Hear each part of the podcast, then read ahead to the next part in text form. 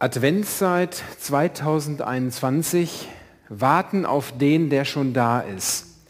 So haben wir die nächsten vier Wochen überschrieben. Warten auf den, der schon da ist. Genau das ist ja Advent. Christus ist schon gegenwärtig, Gott ist gegenwärtig und trotzdem warten wir auf ihn. Trotzdem ist es eine Ankommenszeit. Alle Jahre wieder haben wir so die Chance, dieses Wunder neu zu begreifen, dass Gott da ist, gekommen ist und wiederkommen wird. Und auch in diesem Jahr wollen wir uns ganz neu wieder darauf ausrichten, zu überlegen, wer kommt denn da eigentlich? Wer ist das eigentlich? Und wir haben dieses Lied, was wir gerade gesungen haben, so als Grundlage genommen und das soll uns wie ein roter Faden durch diese Adventszeit begleiten. Wegebner. Jesus, der kommt, das ist der Wegebner. Jesus, der kommt, das ist der Wundervollbringer. Jesus, der kommt, das ist der Worteinhalter. Jesus, der kommt, das ist der Lichtstrahl im Dunkeln. Das sind die vier Adventssonntage, die vier Themen. Viermal ein Blick auf Jesus Christus, auf den, der da kommt. Damit wir uns vorbereiten können, damit wir ankommen können in dieser Adventszeit. Ist ja manchmal nicht so ganz leicht, gerade in dieser Zeit, da wird der Blick hin und her geschwenkt. Aber dieser Blick auf Jesus und ihn neu in den Blick zu nehmen, kann uns vielleicht helfen. Heute, Jesus, du bist der den Weg ebnet. Was heißt das eigentlich? Dass Jesus jemand ist, der den Weg bahnt zu Gott. Wir werden das gleich noch singen am Ende. Bahnt einen Weg unserem Gott. Wer ist das eigentlich? Psalm 24, dieser Adventspsalm, den wir heute schon gesungen haben, den wir heute gesungen haben im ersten Lied, macht hoch die Tür. Das ist die Vertonung von Psalm 24. Und dieser Psalm, der soll uns heute Morgen helfen, dieses Bibelwort kann uns helfen, uns neu auszurichten und zu verstehen, wer da eigentlich kommt. Und ich lade uns ein, miteinander diesen Psalm zu lesen. Das ist immer nicht ganz so leicht, aber es ist ein bisschen Herausforderung und kann uns doch helfen. Und zwar habe ich gedacht, einmal gibt es die Gruppe der nicht unterstrichenen und einmal der unterstrichenen. Äh, wir machen mal hier die Hälfte, ja. Äh, hier ist die nicht unterstrichene Gruppe und hier ist diejenige Gruppe, wo der Text unterstrichen ist. Und dann lesen wir den Psalm im Wechsel. Und dann tauchen wir nämlich schon ein, und deswegen machen wir das auch, um so diesen, das Wesen des Psalms zu verstehen. Denn es ist wohl ein Festgesang gewesen, den die Israeliten gesungen haben und der an das Tempelweihfest erinnert oder den Einzug der Bundeslade an den Tempel. Das ist alles manchmal nicht so ganz klar, weil das ja schon ziemlich lange her ist, wenn das ein Psalm von David ist. Ja, da gab es ja noch gar keinen Tempel, da gab es die Stiftshütte. Und wenn man dann sich vorstellt, dann hat David sich das vielleicht so vorgestellt, wie das sein könnte, wenn ja die Bundeslade, die Gegenwart Gottes in den Tempel einzieht. Das nur so am Rande. Aber die Wahrscheinlichkeit, dass es so ein Wechselgesang war, die ist schon ziemlich hoch. Und wenn wir das als Wechsellesung machen, kommt das, glaube ich, ganz gut. Also, wir lesen miteinander Psalm 24. Dem Herrn gehört die Erde mit allem, was sie erfüllt. Ihm gehört das Festland mit seinen Bewohnern. Denn über dem Meer hat er die Erde verankert. Über den Fluten der Urzeit macht er sie fest. Wer darf hinaufziehen zum Berg des Herrn? Und wer darf seinen heiligen Ort betreten? Jeder, der mit schuldlosen Händen und ehrlichem Herzen dort erscheint. Jeder, der keine Verlogenheit kennt und keinen Meineid schwört. Wer das tut, wird Segen empfangen vom Herrn und gerecht gesprochen von Gott, der ihm hilft. Dies ist die Generation, die nach ihm fragt. Sie suchen dein Angesicht, Gott Jakobs. Ihr Tore des Tempels seid hoch erfreut. Ihr Türen der Urzeit, öffnet euch weit. Es kommt der Herr der Herrlichkeit. Wer ist der König der Herrlichkeit? Es ist der Herr, er ist stark und mächtig. Es ist der Herr, er ist machtvoll im Kampf. Ihr Tore des Tempels seid hoch erfreut. Ihr Türen der Urzeit öffnet euch weit. Es kommt der König der Herrlichkeit. Wer ist der König der Herrlichkeit? Es ist der Herr der himmlischen Heere. Es ist der König der Herrlichkeit. Wie geht's euch? Ist gar nicht so leicht manchmal, nicht? da so einzutauchen, aber man merkt so ein bisschen diesen Gesangscharakter, teilweise in der Übersetzung sogar schön in der Basisbibel wiedergegeben. Dieser Reimcharakter, dieser Rhythmuscharakter, kann ich empfehlen, die Basisbibel mal, falls ihr eine neue Bibel euch zu Weihnachten wünschen wollt noch, haben wir auch vorne am Büchertisch. Elisabeth wird gleich auch noch zum Büchertisch was sagen, ich freue mich schon drauf. Ja? Ähm, jetzt zum Psalm 24. Ein toller Psalm, drei Impulse dazu. Erstens, es beginnt mit einem Lobpreis der Schöpfung. Wir schauen uns mal die ersten zwei Verse nochmal an. Da heißt es, dem Herrn gehört die Erde mit allem, was sie erfüllt, ihm gehört das Festland mit seinen Bewohnern, denn über dem Meer hat er die Erde verankert, über den Fluten der Urzeit macht er sie fest. Wir, wir lesen hier noch von diesem altertümlichen Bild der Vorstellung von, von der Schöpfung. Ja? Ähm, aber wir sagen, das ist in Ordnung. Die Menschen hatten damals noch nicht die Möglichkeit, äh, all die Berechnungen durchzuführen, dass die Erde irgendwie nicht der Mittelpunkt ist und sondern die Sonne und die Sonnensysteme und alles. Also diese Vorstellung, die Erde ist eine Scheibe und das ist alles irgendwie aufgehangen da oben. Ist ja auch schön und für mich immer noch leichter zu verstehen manchmal, als dass die Erde eine Kugel ist. Also ich habe als Kind lange damit gerungen, dass ich dachte, aber wenn man doch in Afrika wohnt, dann steht man doch auf dem Kopf. Ne? Also das ging, da habe ich gesagt, bei, allem, bei aller Liebe, man steht auf dem Kopf. Also ich hab, wurde gesagt, nein, das ist ja eine Kugel und im Weltall, da gibt es kein Oben und Unten. Habe ich gedacht, aber der Afrikaner steht doch auf dem Kopf und Neuseeland auch sowieso und so weiter. Also hier beginnt der Psalm erstmal mit einem Blick auf die Schöpfung Gottes, auf die Welt. Und er sagt erstmal ganz klar, so, diese ganze Erde hier, auf der wir leben, zu allen Zeiten, wem gehört die eigentlich? Wo ist es zugeordnet? Das müssen, daran müssen wir uns immer wieder erinnern, wenn manche Machthaber auf dieser Welt sind und so viel los ist. Wem gehört eigentlich die gesamte Welt? Wem gehört das Festland und wem gehören die ganzen Bewohner eigentlich? Antwort, genau. Diese Welt mit all dem, was da drin ist, ist Gottes Schöpfung. Und alles Leben existiert nur, weil Gott in alle Schöpfung hinein den Lebensatem gehaucht hat. Da ist also jemand, den ich überhaupt nicht mag, und dann sind all die schlechten Menschen und Machthaber auf dieser Welt. Und dieser Psalm erinnert uns, die leben nur, weil Gott ihnen sein Lebensatem eingehaucht hat. Ich finde diese Wahrheit, ich finde es immer wieder schön, sich daran zu erinnern. Das gibt mir so eine Gelassenheit. Ey, das gehört alles Gott. Ich auch, gehöre auch Gott. Und diese Gelassenheit, Gott hat diese Welt noch in der Hand. Knüpft auch so ein bisschen an die Predigt am letzten Sonntag, am Ewigkeitssonntag an, wo wir diese Perspektive Gottes, der Ewigkeit und der Gegenwärtigkeit der Ewigkeit mehr im Blick hatten. Das nur so als Anknüpfung, wer das nicht mitbekommen hat oder sowas.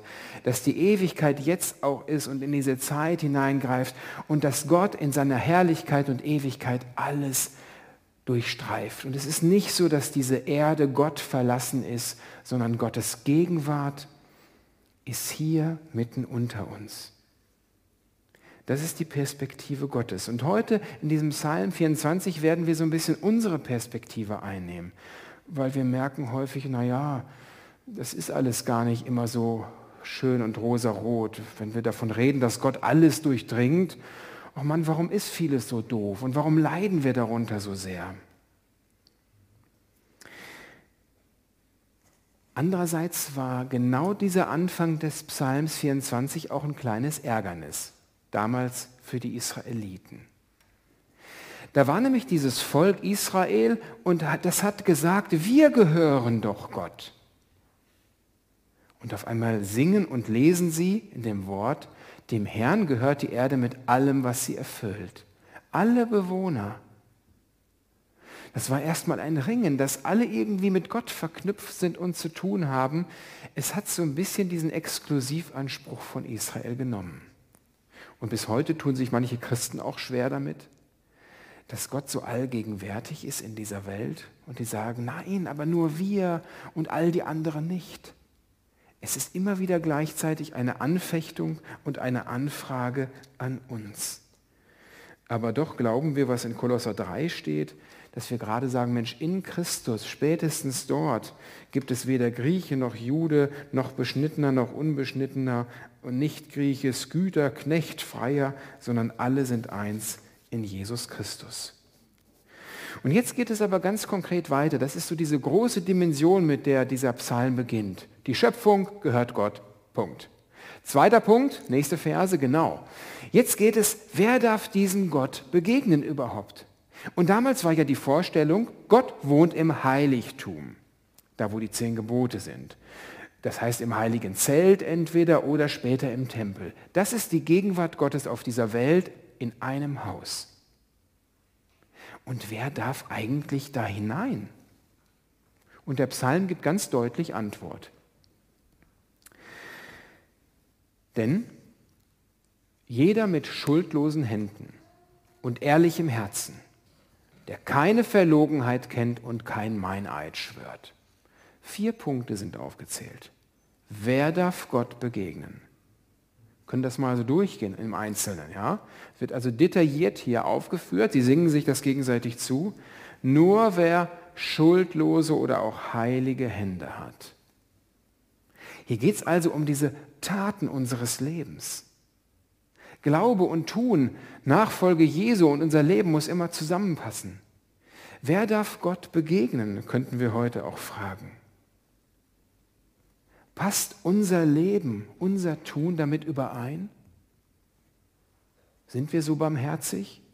Tun wir so barmherzig? Lieben wir die Feinde? Sind wir so gnädig? Üben wir Gerechtigkeit? Gestalten wir das? Wer darf sich Gott nähern? Wer ein reines Gewissen hat oder wer ein ehrliches Herz hat.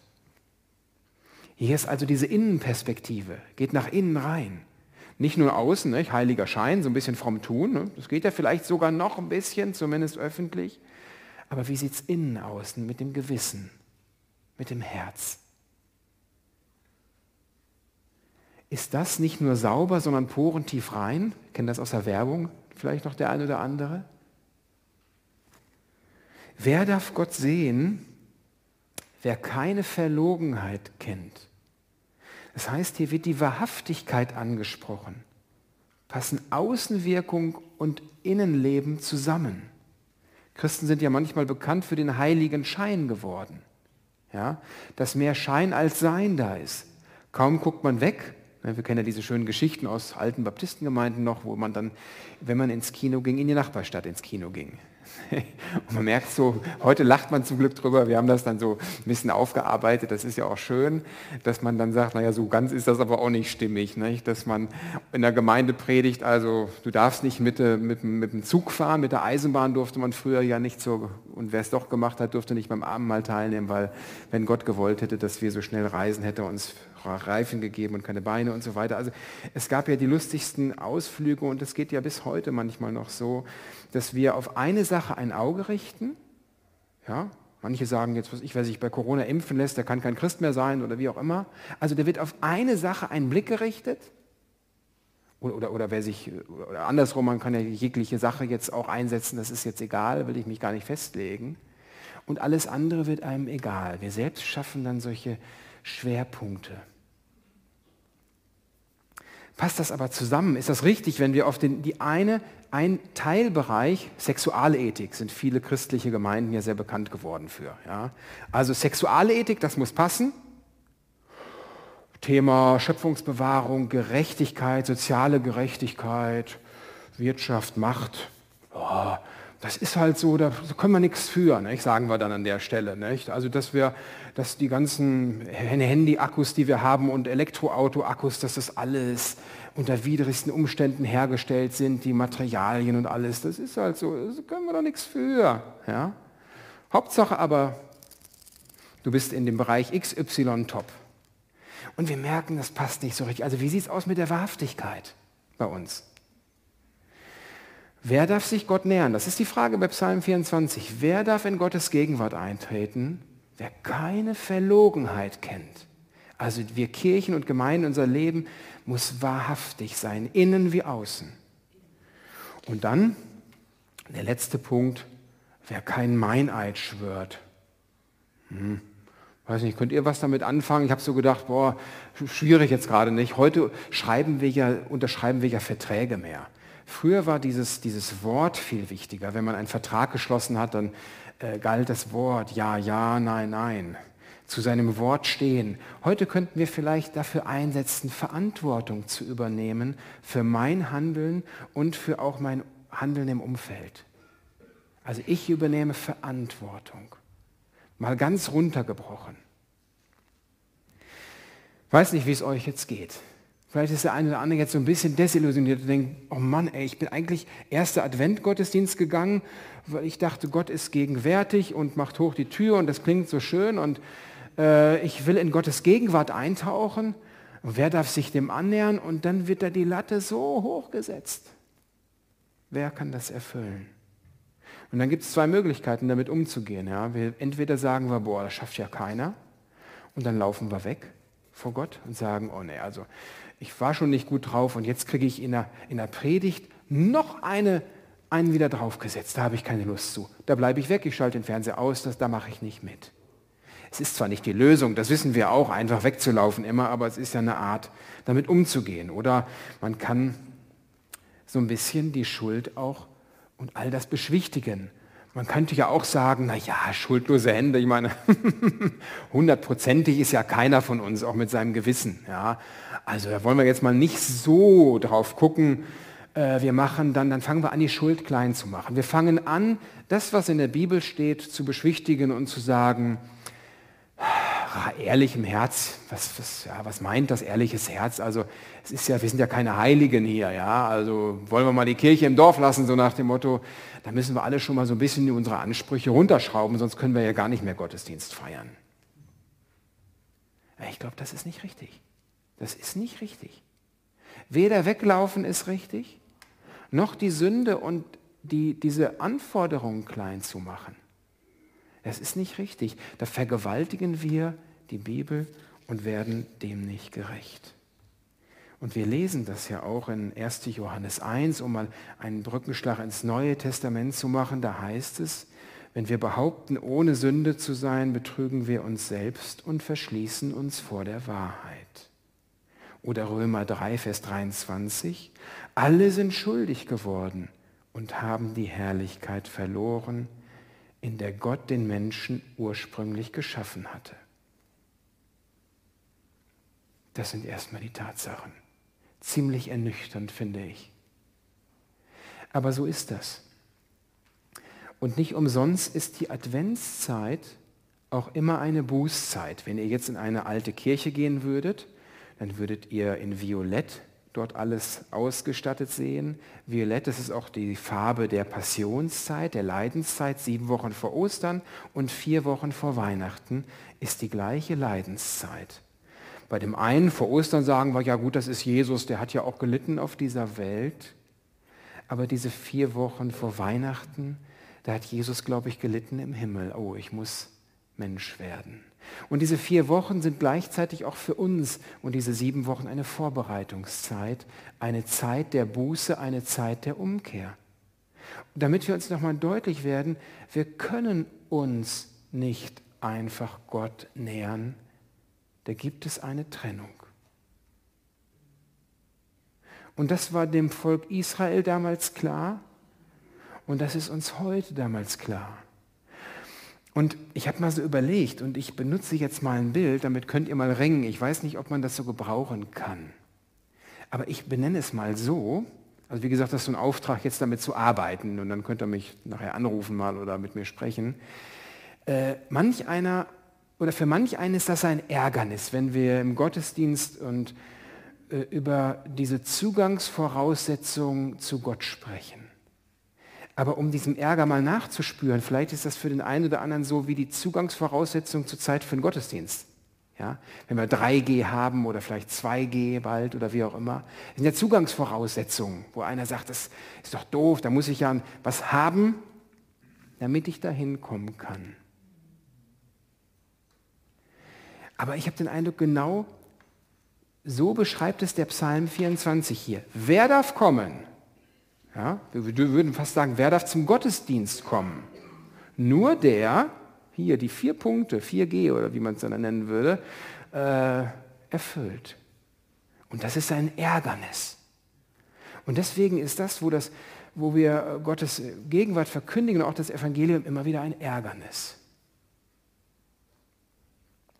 Und trotzdem, und das ist das Schöne, lesen wir auch in 1. Johannes 1, Vers 9, das ist dann der Folgevers, also ich lese den Vers 8 auch nochmal, da heißt es, wenn wir behaupten, ohne Sünde zu sein, betrügen wir uns selbst und verschließen uns der Wahrheit. Doch, wenn wir unsere Sünden bekennen, erweist Gott sich als treu und gerecht. Er vergibt uns unsere Sünden und reinigt uns von allem Unrecht, das wir begangen haben. Das ist ja schön. Wenn wir die Sünden bekennen, wenn wir sagen, Herr, ich habe keine schuldlosen Hände. Mein Herz ist manchmal eine Mördergrube. Du weißt es. Und ich bin manchmal ein ganz schön verlogen, verlogener Wicht. Ja? Und mein Ja ist manchmal mehr ein Nein. Und was macht Jesus dann? Wenn wir die Sünden bekennen, erweist Gott sich als treu und gerecht. Er vergibt uns unsere Sünden. Er reinigt uns von allem Unrecht und wir sind diejenigen, die Zugang haben. Römer 3, 23 nochmal. Ich hatte eben nur den Vers 23 gelebt, da heißt es, und dann lese ich jetzt einfach weiter. Alle sind schuldig geworden und haben die Herrlichkeit verloren, in der Gott den Menschen ursprünglich geschaffen hatte. Aber ganz unverdient und aus reiner Gnade lässt Gott sie vor seinem Urteil als gerecht bestehen. Aufgrund der Erlösung die durch Jesus Christus geschehen ist. Ist das nicht toll? Das ist ein wunderbares Evangelium, finde ich, an diesem Sonntag. Und das brauchen wir auch genauso immer wieder. Ihr kennt vielleicht diese alte Skizze, dass wir getrennt sind von Gott und eben keinen Zugang haben. Das ist dieses, äh, wenn hier Gott ist und hier ist der Mensch, dass dazwischen ein unüberwindbarer Graben ist. Und das meint dieser Psalm 24. Wer darf zu Gott kommen? Mensch, das kann doch keiner erfüllen. Genau. Und deswegen kam Jesus und dann wird hier oft so, eine, so ein Kreuz drüber gemalt und hat den Tod oder die Sünde, ne, kommt ja von Sund, also von hier, ähm, von diesem Abgrund, hat es überwunden. Und ich habe nochmal so genau überlegt, dachte, so ganz stimmt die Skizze nicht. Da will ich euch jetzt nochmal so in das Feintuning mit reinnehmen. Wem das jetzt zu viel ist, der kann jetzt gerade mal eine Minute weghören. Weil ich habe gedacht, na ja, wenn ich als Mensch hier stehe, dann denke ich manchmal so gefühlt, oh, ich muss erst einen Schritt gehen, damit ich auf das Kreuz komme und dann muss ich übers Kreuz gehen und dann bin ich bei Gott. Das ist ein ganz schöner Weg irgendwie. Ne? Und das wird dann so eine lange Litanei hier. Und manch einem kommt der christliche Glaube auch so vor. Wenn Gott uns seine Gnade aber so schenkt, dann müssten wir das Kreuz eher so malen. Gott hat es überwunden, was uns von ihm trennt. Und jeder Schritt auf Gott zu ist der erste Schritt im Glauben. Das heißt, es gibt nicht diesen einen Schritt auf Gott hin, sondern jeden Schritt, den ich auf Gott hin mache, ist der erste Schritt im Glauben. Es ist vielleicht nur ein ganz kleiner nuancierter Unterschied, aber manche sagen, ja, Gott ist 99 Schritte auf dich zugekommen. Naja, was bringt mir das, wenn dieser eine Schritt Gottes ein Kilometer groß ist und ich schaffe das niemals? Und so leben ja viele manchmal den christlichen Glauben und sagen, es ist ja schön, Gott, dass du mir so weit entgegenkommst, aber diesen einen Schritt, den schaffe ich nicht. Gott ist 100 Schritte uns entgegengekommen. Und jeden Schritt auf Gott zu ist der erste Schritt im Glauben, durch Glauben. Sonst wäre der Schritt auf Gott hin, ohne Gott, ja Sünde und das kann es ja irgendwie nicht sein sozusagen. Also jetzt könnt ihr wieder eintauchen, wem das jetzt zu freaky war. Aber für mich sind solche Sachen immer wichtig, weil wenn die Frage ist, ja, wann fängt denn der Glaube an und so weiter, wie ist das denn? Und an dieser Stelle passt übrigens das Impfgleichnis auch nicht ganz. Weil wir brauchen nicht erst einen Zugang, damit wir bei Gott sein können, sondern der Zugang ist die Gegenwart Gottes selbst.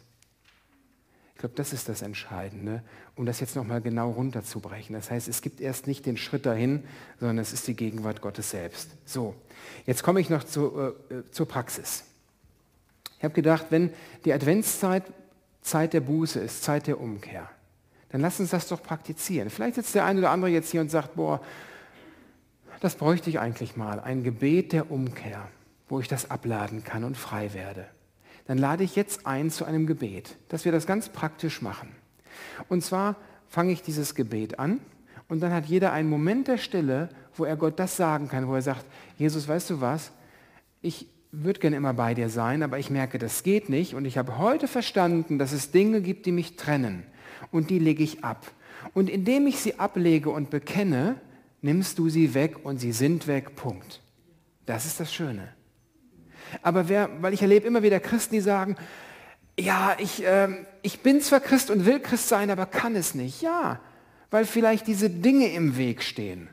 Ja, wenn man schön wohnen will, aber man ist irgendwie ein Messi und räumt die Sachen nie raus, den Müll, dann stinkt es irgendwann. Adventszeit heißt Müll runtertragen, sauber machen. Und das machen wir jetzt mit dem Gebet. Also wir sagen, Jesus, du kennst meinen Müll, raus damit. Und dann zünden wir eine schöne Kerze an und sagen, jetzt kann es hell werden. Wir beten. Jesus, wir wollen Adventszeit leben. Das heißt, wir wollen es annehmen, dass du gekommen bist und groß reine machen kannst. Und du weißt, welche Dinge uns von dir trennen, von einem Leben mit dir, von dieser Gemeinschaft mit dir dass wir diesen heiligen Zugang haben. Und manchmal ringen wir selbst und sagen, was ist es denn? Aber erstens, du weißt es und oft wissen wir es auch. Und Jesus in der Stille benennen wir jetzt die Dinge, die irgendwie aus unserem Lebenshaus raus müssen, aus der Wohnung, den Müll, der sich angesammelt hat. Und das benennen wir jetzt in der Stille.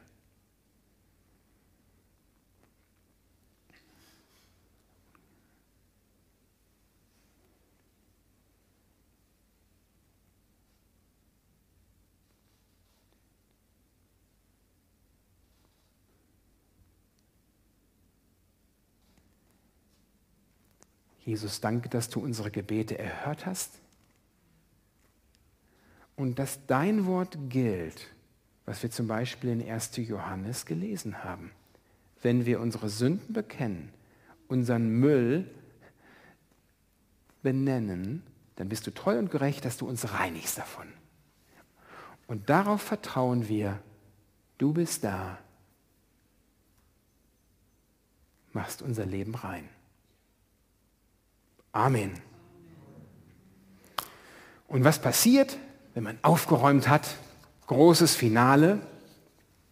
Eine Folie weiter. Die Techniker sind immer wach dabei, das ist wunderbar, ja. Wer das tut, der wird Segen empfangen vom Herrn und gerecht gesprochen vor Gott, der ihm hilft. Das ist die Generation, die nach ihm fragt. Sie suchen ein Angesicht Gott Jakobs. Und jetzt kommt diese, diese Hymne am Ende. Ihre Tore des Tempels seid hoch erfreut, ihr Türen der Uhrzeit öffnet euch. Also jetzt können wir, die wir ja den Tempel des Heiligen Geistes sind, Gott wohnt in uns, ja, macht hoch die Tür, Eine, haben wir noch eine Folie? Oder ist das die letzte schon? Ich weiß nicht. Nee, guck mal. Es kommt der Herr der Herrlichkeit. Wer ist der König der Herrlichkeit? Es ist der Herr der himmlischen Heere. Er ist der König der Herrlichkeit. Jesus Christus kann jetzt einziehen in unser Leben und wir müssen uns nicht schämen, wie dreckig es ist. Es behindert uns nichts mehr, weil Jesus Christus selbst kann einziehen und dann kann es Advent werden bei uns. Und ihr Lieben, wenn ihr noch was auf dem Herzen habt vielleicht und sagt, boah, das ging mir alles ein bisschen schnell, das Gebet jetzt gerade, dann wird das Team vom segnenden Gebet hier vorne gleich sein und dann könnt ihr gerne noch Sünde bekennen. Oder ruft mich an und wir können miteinander äh, vor Jesus treten und miteinander den Dreck ausräumen, damit es rein und heil wird. Und Jesus macht das gerne, dafür ist er gekommen. Und wem es hilft, der kann das jetzt auch gegenseitig sich zusingen. Bahnt einen Weg unserem Gott. Dein Reich komme, o Herr. Äh, erfülle uns mit deiner Macht. Wir freuen uns, dass ihr uns ein bisschen anleiten werdet und dass wir das feiern können, dass Jesus da ist. Herr, dein Name sei erhöht. Werden wir Gott loben mit. Amen.